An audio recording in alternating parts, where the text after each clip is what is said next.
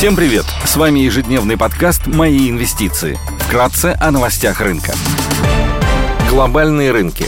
Сегодня с утра внешний фон смешанный. ВВП США во втором квартале показал снижение на 0,9%. Ключевые фигуры в Штатах поспешили опровергнуть наступление рецессии в стране, учитывая высокий потребительский спрос и сильные данные по рынку труда. Фьючерсы на американский рынок растут на 0,6%. Евростокс прибавляет 0,4%, японский Никей в нулях. По итогам прошедшего заседания Политбюро КНР, посвященного анализу экономической ситуации, китайский рынок заметно снижается. Шанхай Композит минус 0,7%, индекс технологических компаний Hang Seng корректируется более чем на 2%. Баррель бренд стоит 106 долларов 90 центов, золото торгуется по 1762 доллара за унцию, доходность по десятилетним гособлигациям США на уровне 2,67%.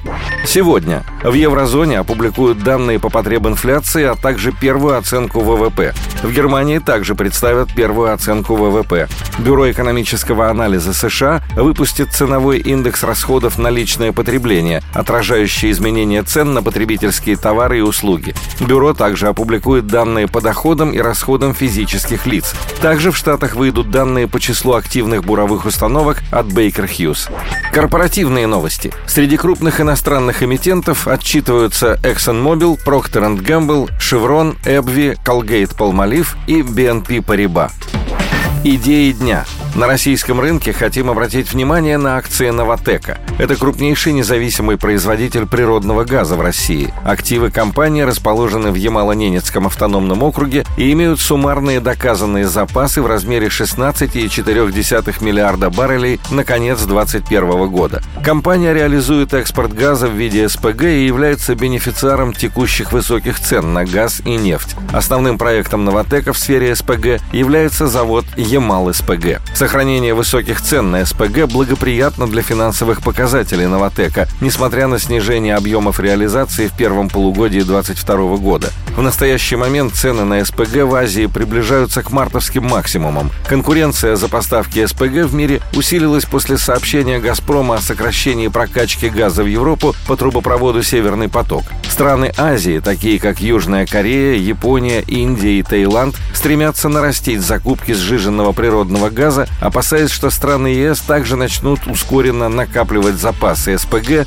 которые значительно сократились в связи с перебоями поставок из Австралии и США. Более 80% продукции Ямал-СПГ поставляются в Азиатско-Тихоокеанский регион. Компания сосредотачивается на внутреннем рынке. Стратегия компании предполагает генерацию свободного денежного потока около 2 миллиардов долларов в год ввиду реализации около 70 миллиардов кубических метров природного газа на внутреннем внутреннем рынке и 10-12 миллионов тонн жидких углеводородов ежегодно до 30 года. Долгосрочная стратегия компании – выход на 57-70 миллионов тонн СПГ к 2030 году. Скорее всего, будет пересмотрена ввиду ограничений по поставкам оборудования для производства крупнотоннажного СПГ. Тем не менее, ожидается, что первая и вторая очередь Арктик СПГ-2 скорее всего будут запущены. Запуск первой, третьей линий Арктик СПГ-2 с мощностью 19,8 8 миллионов тонн ожидается в 2023-2026 годах. Уже сейчас «Новотек» начал предпроектные работы по СПГ-заводу только на отечественном оборудовании. Мощность составит 5 миллионов тонн в год.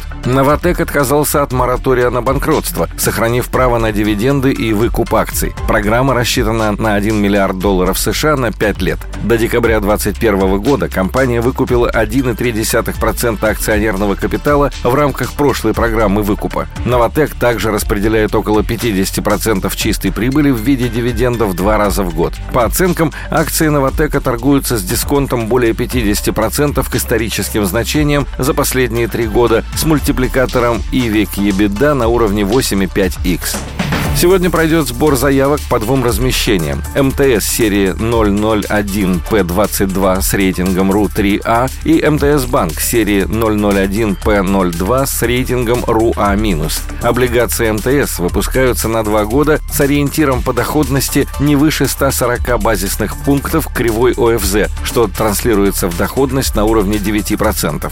МТС является крупнейшим оператором мобильной связи в России с абонентской базой, превышающей 80 78 миллионов клиентов. МТС также является ключевым активом для инвестиционного холдинга АФК «Система» со скорректированной маржой по ОИБДА 42% по итогам первого квартала 2022 года. График погашения долга находится на комфортном для компании уровне. Операционный поток вместе с денежными средствами достаточен для покрытия процентных расходов, предстоящих погашений, а также значительного размера капитальных затрат. Соотношение чистого долга к ОИБДА группы за последние 12 месяцев составило 1,9х. Облигации МТС банка выпускаются на 3 года с ориентиром по доходности не выше 270 базисных пунктов кривой ОФЗ, что транслируется в 10,7% годовых. МТС банк – это частный банк на 99,8% принадлежащий МТС. Согласно рэнкингу Банки.ру, среди российских банков занимает 32 место по активам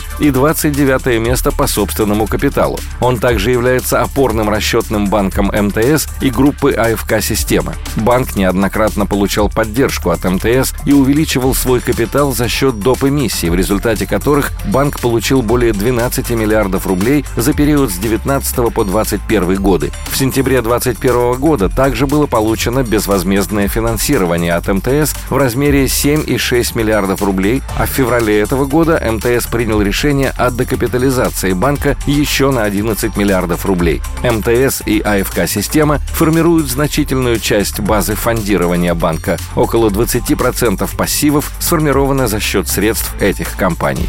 Спасибо, что слушали нас. Напоминаем, что все вышесказанное не является индивидуальной инвестиционной рекомендацией.